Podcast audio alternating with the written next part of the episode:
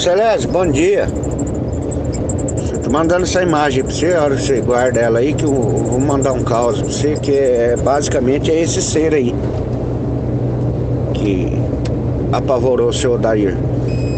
Aí dá pra de repente você fazer uma arte depois, quando for fazer o, o episódio. Eu vou ver se eu consigo mandar esse caos ainda hoje, que é um caos muito bom, a exemplo daquele um do seu Juvelino. Mais ou menos igual. Assim, o, o contexto, assim, a narração vai ser mais ou menos igual àquela. E não vai ser muito curto, né? Que é detalhes impressionantes. E o ser é esse daí, ó. Essa é uma daquelas histórias que para você entender o que aconteceu na realidade, você junta uma conversa aqui, junta um detalhe lá e por fim você acaba montando como se fosse um quebra-cabeça para daí entender o que aconteceu.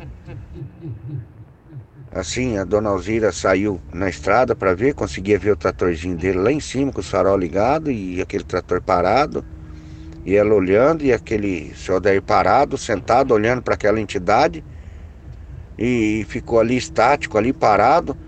E a dona Alzira de cá olhando para ele lá e acontecendo alguma coisa, a dona Alzira resolveu soltar a Juquita para ir de encontro com ele, porque ela estava latindo demais. E a dona Alzira conta que durante aquele dia ela tinha latido o dia inteiro olhando para a estrada. Só que a dona Alzira olhava, porque geralmente a, a cachorra latia quando vinha passando alguém para a estrada, passar, ela latia muito. E naquele dia ela latindo bastante, ela olhava para a estrada, não via nada, não conseguia ver ninguém vindo, ninguém indo. Ela até achou estranho. E a cachorra braba, olhando para a estrada, hora parava, hora voltava, latia, mas não se via mais nada para a estrada.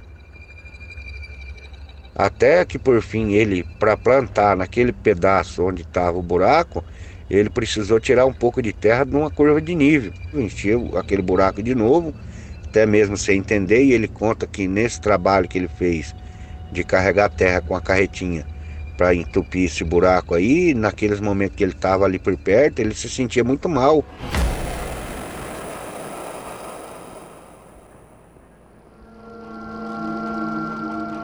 Você tem coragem de pegar essa carona?